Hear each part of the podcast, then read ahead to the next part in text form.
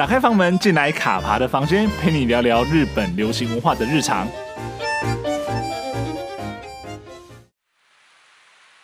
十五年前，以雪景闻名的白川乡，一名研究生在大雨磅礴的夜晚失踪了。而这起看似普通的失踪案件，却扰动了当时仅仅只是高中生与大学生的李央与大辉，并且带着他们的人生走向了从未预期过的黑夜之中。十五年后，一起在东京发生的杀人事件，却让十五年前众人冰封的记忆意外地逐渐解封。原本已经相隔好远，梨央与大辉的人生走线，却又因此转折，重新交汇。只不过，他们已经不再是那时单纯的两小无猜，而必须面对着原本放在潘朵拉盒子里的那些罪，然后一边被过去割得遍体鳞伤。一边拼凑起记忆与真相的碎片，踏上赎罪的路。在结束了臭家苗三部曲后，编剧奥寺佐渡子、导演重原雅由子以及制作人新井顺子再度合作，以原创剧本的方式叙述了一个以“罪之共有”为名，横跨了十五年的故事，并借由吉高由里子以及松下光平、金普星等人的演技，一同交织出这段充满纠葛。悔恨与暗藏秘密的故事。今晚卡帕的房间，我们将一同把时间拨回十五年前，聊聊被血染红的白川乡到底发生了什么事，以及吉高由里子主演的《最爱》到底讲述了一个什么样的故事。那我们就开始喽。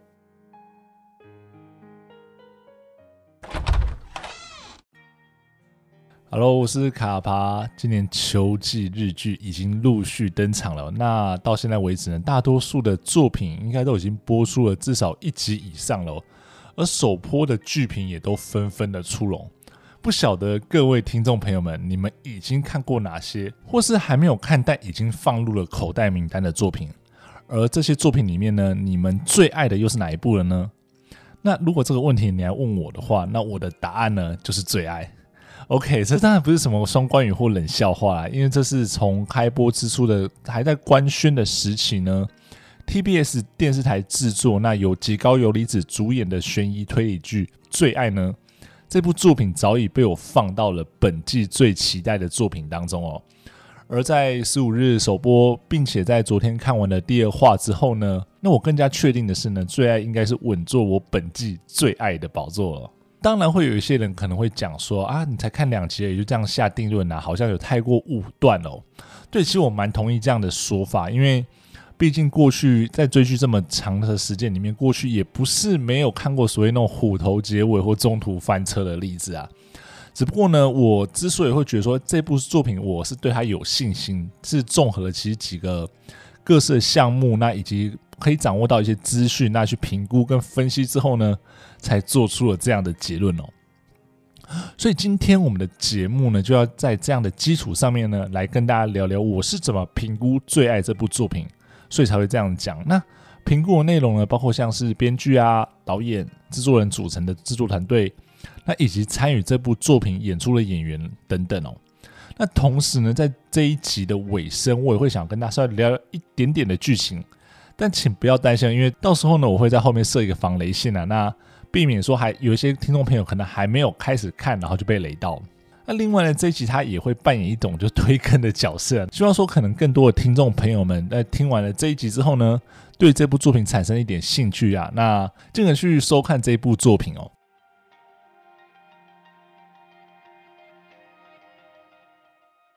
好，那最一开始呢，我要讲的是为什么我对这部作品深具信心。那最主要的原因呢，就是由编剧奥斯佐渡子、导演总原雅由子以及制作人新井顺子组成的黄金三角体制。那当时呢，TBS 还在最早期的官宣的时候呢，那个时候其实只有试出了呃剧名跟剧情大纲，那连演员都还没有定下来的时候，就已经先讲出了这样的制作团队了。那看到这个制作团队的时候呢，我对这部戏就其实就安心了一大半了。那讲到这样的这个三角体制呢，我相信比较熟悉日剧的听众朋友们应该不陌生了，因为这样的呃制作团队，他们最知名合作的作品呢，就是被称为臭家苗三部曲的《夜行观览车》、《为了恩》与《反转》哦。虽然呢，这三部作品呢都是改编自作家臭家苗的原作，但是呢，编剧奥市佐杜子他其实一定程度上的对这个作品加以改编，那使故事更加贴近视觉呈现的感受。那同时呢，透过这三部作品的各自演员的诠释，让作品都成为很多人记忆中的佳作。而且呢，不得不提的是呢，在改编这几部作品当中呢，当然是对于原作的剧情多多少少会有一些改动，但大致上呢，大多都贴合了臭家苗笔下的故事哦。不过有一个蛮有趣的点，就是在拍摄反转的时候呢，那个时候是制作组与臭家苗老师呢一同做了一个大胆的尝试。就是在原作的基础上呢，写了一个与原作小说不同、全新的结局。这个我会觉得说，其实你不管说是小说啊，或是剧本，那故事的发展呢，都往往都是环环相扣。所以，因此当结局若有做一些改变的时候，那前面的剧情恐怕也会因此改变。然而呢，在这部作品的制作体制上呢，并没有因为结局改变了而影响整个故事的逻辑。反而呢，在层层堆叠之后呢，带来了有别于小说中的赎罪与希望的感觉哦。那让电视剧版本的反转呢，仿佛黑暗中的一束光哦，让故事里的人有机会面对自己的过错，然后面对未来。因为这三部作品的品质其实非常的高哦，所以我在想说，之后如果有机会呢，可能也会来做一集呢，专门来分享《臭家苗三部曲》的内容，那以及我当时的一些感想哦。好，那我们再回到最爱本身哦。在三角体制呢，完成了前面三段赎罪的改编故事呢，他们这次再次集结的时候呢，就已经不做改编了，他们是做了一个原创剧本。对，最爱呢是原创剧本。那虽然是原创的，不过呢，毕竟他们过去合作的经验中呢，已经建立了对于罪这种本身的讨论，以及因为罪而失序的人们，他们是往后如何面对人生的这样子的命题跟这样的题材。所以呢，他们在最爱呢，也是以这样子的基调上去发挥、去发展这个故事哦。所以，其实，在看了前面两集之后呢，不难感受到最爱的故事里面呢，多多少少还是有臭家苗三部曲的影子。只是说，它里面营造出来的恋爱呢，跟悬疑交错的氛围，又与为了恩里面的那种感觉不太一样，反而会呢，更像是名作《白夜行》里面给人带来那种抑郁而难以呼吸的沉重。而以原创剧本来说，我觉得这其实蛮难能可贵的，尤其是前两集看下来呢，不论是对于角色的刻画，或是剧情的推进，那惊喜交错的方式其实都恰到好处。而除了剧本本身的品质之外呢，镜头呈现的方式呢也蛮有趣的哦，它让观众处于你好像知道发生的案件，但是却又什么都看不清楚。那同一个片段里面呢，每个人看到的东西都不太一样。观众好像站在一个上帝的视角，那仿佛看的每个人在案件当晚所遇到的事情，但是呢，实际上又被安上了一个帘幕，眼见不一定为凭。因此呢，对于案件的想象啊、理解啊跟推敲呢，也都完全不同。我觉得呢，这就是导演的高明之处啦，也是在播出之后呢，能够引起观众考察跟讨论案件的原因，并把这出戏的热潮呢，透过社群上的推理，推往更多不同的地方。不得不说，这真的是一个优秀的叙事方法。那后来也成为了优秀的宣传跟扩散的手法。而且呢，能够促成这样的一个成果呢，这三个人当然是缺一不可啊。而且这三个人凑在一起，就好像发生了化学变化一样，就是制作出了这种品质。前面讲过，品质非常好的这些作品啊。那其实呢，即便说呢，各自把这三个呃制作团队的成员拆开来看呢，他们过去也都制作或写过不少。大家耳熟能详的作品哦，比如说新井顺子呢，他其实就是 TBS 的资深制作人。那在除了制作《臭小苗三部曲》之外呢，他担任的监制或者说制作人的作品呢，其实都是大家耳熟能详的哦，像是石原聪美主演的《法医女王》啊，林野刚跟新演员双主演的《密屋四零四》，那还有像是川口春奈主演的《打扮的恋爱是有理由的》哦。而且蛮有趣的是，这几部作品的导演呢，就是塚原亚由子。那塚原亚由子呢？他导演过的作品当然也不止这些。那像是包含木村拓哉主演的《东京大饭店》，有村架纯主演的电影《在咖啡冷掉之前》，那冈田健史的出道作品《中学生日记》。那此外呢，他也曾经指导过重版出来的部分集数，那第三个人呢，就是编剧奥斯佐杜子哦。那他过去呢，其实撰写比较多的是电影的剧本啊，那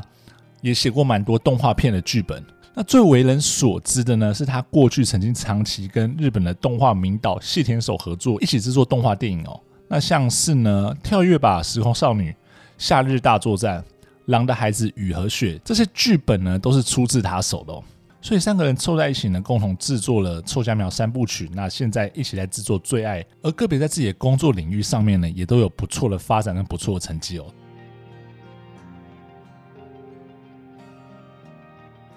那讲完了制作组的三角之后呢，接下来我们来聊聊这部戏另外让人非常期待的一个三角吧，那就是主演的吉高由里子与共演的松下光平、金普星所构筑的三角。那他们三个人安定的演技呢，其实在过去呢不断的被印证，所以其实这次公布了这样的一个组合之后呢，也填补了另外一半的担忧，让人对这部作品更有信心哦。那先讲吉高由里子，当初 TBS 宣布由他来主演的时候呢，我真的觉得蛮适合，也蛮期待的哦。因为不得不说，她真的非常适合演这种怀抱有秘密的都会女性哦。那虽然说外表看似开朗积极。但是呢，在她的内心深处呢，有一块尘封之地。那里面的这些秘密呢，可能是不愿提起的过去啊，或是为达自己的目的而对他人有所隐瞒。但不论是哪一种呢，都借由她的演技，这些神秘感更加的迷人。那甚至有时候你看着看着，不小心就会跌进去了。那纵观呢，他距离上次在 TBS 黄金档主演的戏剧呢，已经是二零一九年四月的《我要准时下班喽》。那最近一次参与 TBS 的制作呢，是二零二零年十月的日曜剧场《危险维纳斯》。那他在《危险维纳斯》里面同样是饰演着有着秘密的神秘女性。而在目前就两集来看呢，他在剧中呈现横跨十五年，从高中生与企业社长的两种演技呢，其实很多时候透过他眼神啊、装扮与一些细微的肢体动作或语气，其实马上就让人进入状况了，完全不需要其他的。言辞多加叙述就能够服人，特别是呢，他在剧中有一段，就是他烧毁一件蓝血的上衣的时候呢，他光靠他的眼神呢，就展现出一种感觉，就是他不记得那天晚上到底发生了什么事，但是呢，那天晚上应该发生了什么严重的大事，那他的恐惧、他的疑惑呢，就其实就在短短的几个镜头呢，就展露无遗哦。那讲完了主演呢，我们接下来来聊聊另外两位剧中的男性演员吧。首先呢，是因为演出了二零一九年的晨间剧《绯红》呢，打开知名度的松下光平。他这几年在戏剧界的表现有目共睹，而这次呢，他饰演的呢，是因为案件而不得不调查吉高游离子的刑警。那两人呢，在十五年前曾经互相喜欢啊，但却因为十五年前的案件呢，导致这段恋情无疾而终。随后呢，就分开了十五年，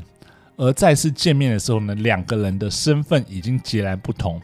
而且就是一种回不去学生时代那种单纯的互动那种感觉。所以我，我非常喜欢他在剧中，就是两个人还是学生时代那种互动，有一种两小无猜的青涩啊。而也是因为因此呢，所以当剧情推展到后面，两人站上了对立的位置的时候呢，那种感觉才会更加强烈跟更唏嘘哦。那另外一个主要的男性演员呢，就是大家熟悉的简普星，或者呢，更多人会喊他叫中堂医生哦。在这次的剧中呢，他以律师的身份登场呢，是在吉高身边默默守护他的一个角色。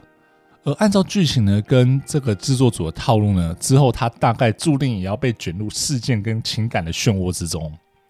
另一方面呢，他的身上是不是也有背负了一些什么样的罪，可能也是接下来的重点之一。毕竟呢，该有的套路还是要有，才有峰回路转、高潮迭起的转折嘛。